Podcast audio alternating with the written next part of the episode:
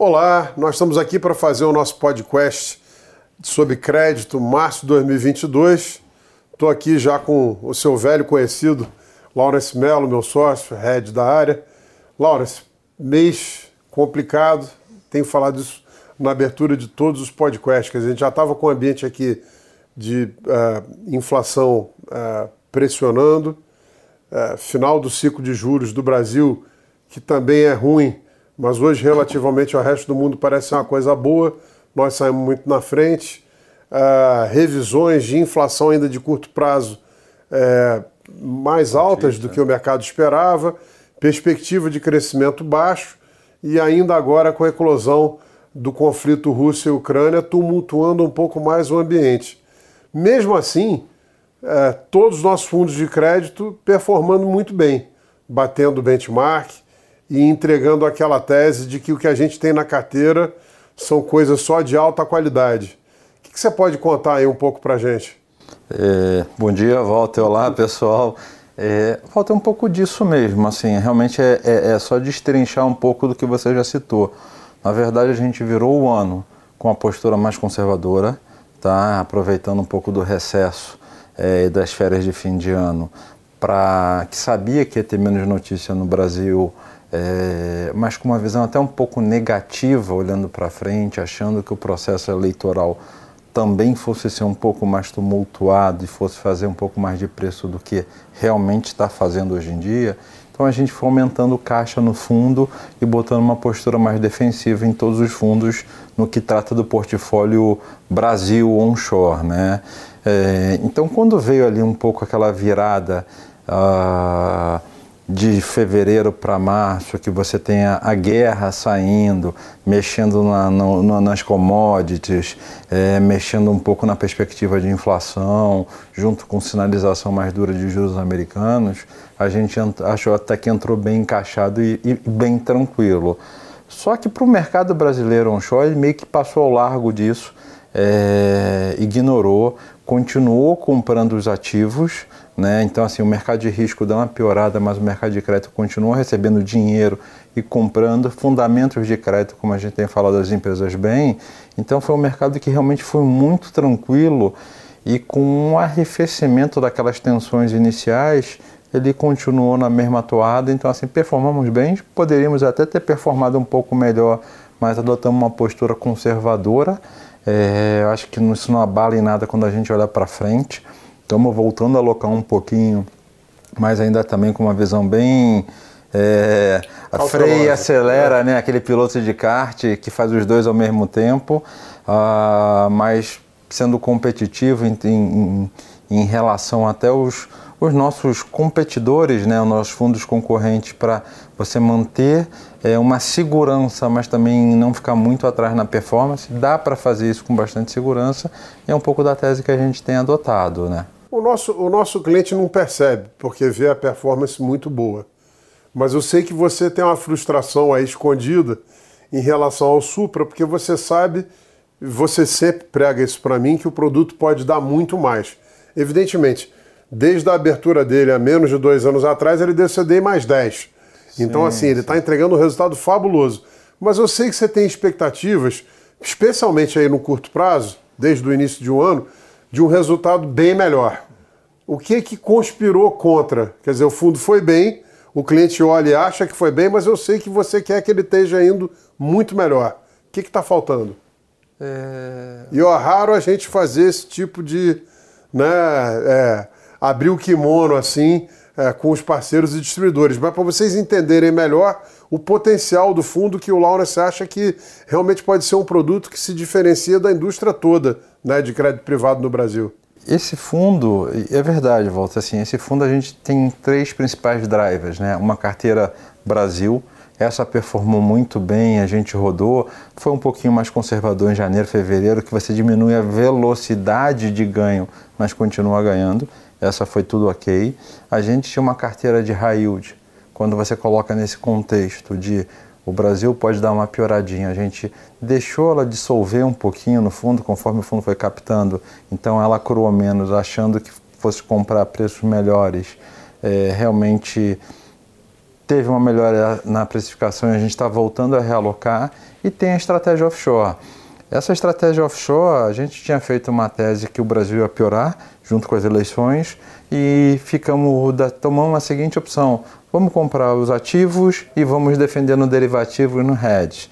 É, na verdade, a gente acertou e não levou, porque realmente os hedges não funcionaram na potencialidade que poderia funcionar. Então isso gerou uma frustração, porque era para a gente estar tá com uma carteira mais bem encaixada. É, ok, paramos, respiramos, entendendo um contexto. Uh, os ativos brasileiros ficaram com realmente assim largados, com um preço que não fazia sentido. A gente via isso e até segurou um pouco naquela discussão preço e valor. É, eles estão com preços errados vis-à-vis o valor e, e aproveitou desse momento que a gente estava encaixado no início dessa guerra e da subida dos juros americanos. Então isso trouxe um pouco mais de volatilidade e em cima disso a gente conseguiu fazer as movimentações na carteira que precisava. É, os ativos brasileiros estavam muito baratos. O que, que aconteceu nessa reprecificação da guerra? Os ativos internacionais sofreram uma queda de preço. Nessa queda de preço, teve um equilíbrio entre o preço dos ativos e brasileiro. Então, curioso, né? Não foi o brasileiro que melhorou, foi o internacional que piorou. E quando você compõe tudo isso no, no, no portfólio, deu para girar, ciclar, junto com estratégias de derivativos, a gente conseguiu fazer essa busca. E boa parte significativa do, do nosso hedge estava nos juros americanos longos. Uh, a gente não imaginava que você ia ter uma curva invertida tão forte está tendo discussão e agora o mercado no final do mês começou a voltar, inclusive de os juros ter que subir e ter que subir de alguma maneira também no longo.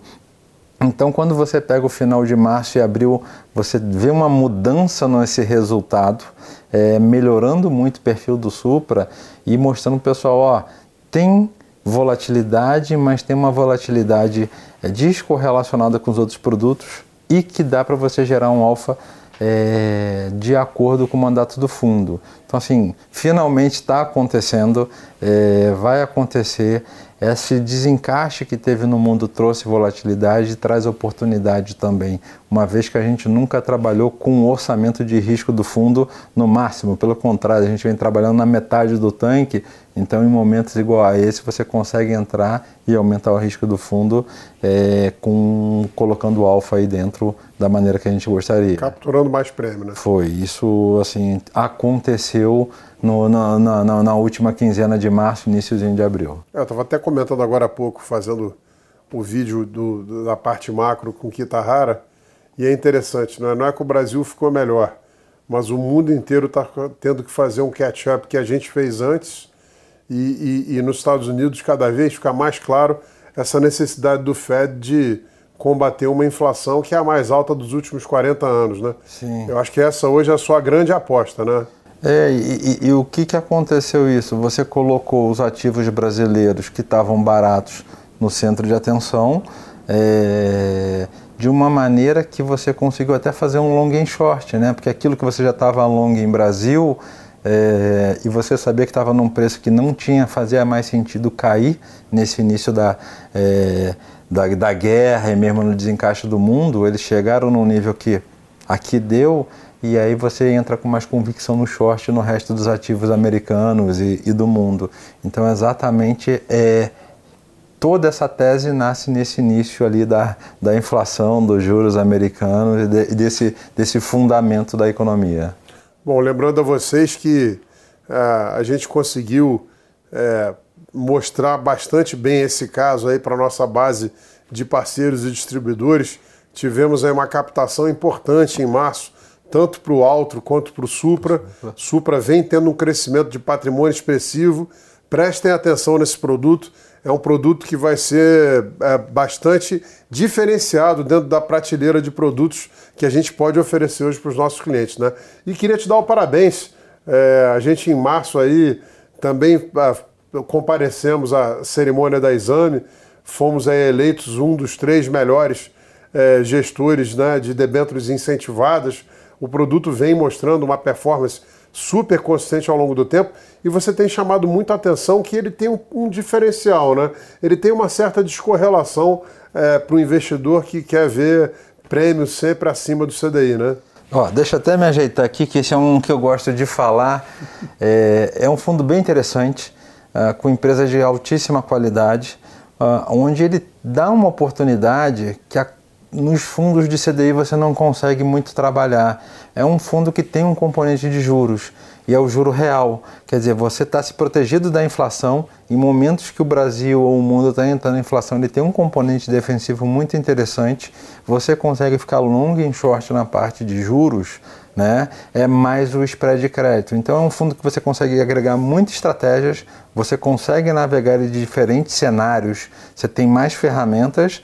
É, com um benchmark é, que tende a performar é, o, muito melhor e muito mais com mais rentabilidade que o CDI no médio e no longo prazo.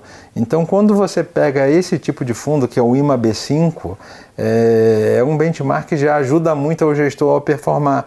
Então, o que a gente quer chamar atenção aqui para aqueles investidores que gostam de CDI, querem correr um pouquinho de risco, mas não querem estar totalmente expostos na chuva completamente no tempo, quer ter uma proteção, esse fundo é maravilhoso, esse fundo é excelente. É, é, é até to para tomar um risco, mas um risco de uma maneira conservadora. E, e, a gente tem mostrado isso, tem conseguido mostrar, é, e a gente chama atenção, porque realmente é uma performance excelente no longo prazo, com risco de crédito muito baixo é, e que você consegue passar por diferentes cenários, dando um alfa é, para o investidor que a gente é, até às vezes fica frustrado de não conseguir mostrar para uma base maior que é um excelente produto e podia ter um, um, uma parcela maior do, do, do investimento das pessoas ali, né? Bom, mas está sendo reconhecido, parabéns pela premiação. Acho que a publicação é, buscou ali num ranking bastante meritocrático eleger aqueles gestores que têm conseguido entregar esse resultado consistente e nós somos um deles. Parabéns para a gente. Que bom, feliz. Bom, obrigado, Laura. Acho que, pessoal, gente. até o mês que vem, de novo, atenção aí nos nossos fundos de crédito. A gente tem é, disponibilizado esses fundos em quase todas as plataformas. Eles estão presentes é, com fundos abertos ao público em geral. Eles estão presentes tanto é, o LUT quanto o Altro, quanto debêntures incentivadas, com, com uh, fundos exclusivos na plataforma da XP. A gente está agora, uh, nós lançamos recentemente, através da plataforma do Itaú, do Personalité, e agora vai para o Private, o LUT, o Alto, debêntures incentivadas e o Supra. Nós já temos eles também, uh, fundos no Bradesco exclusivos. Estamos lançando agora novos fundos de previdência privada. Nós já temos na Icatu, na XP, vamos estar lançando no Itaú também. Então, de novo, nos acompanhe nas redes sociais. Nosso time comercial está à disposição de vocês. Muito obrigado, Laurence. Obrigado, Walter. Até o próximo mês, pessoal.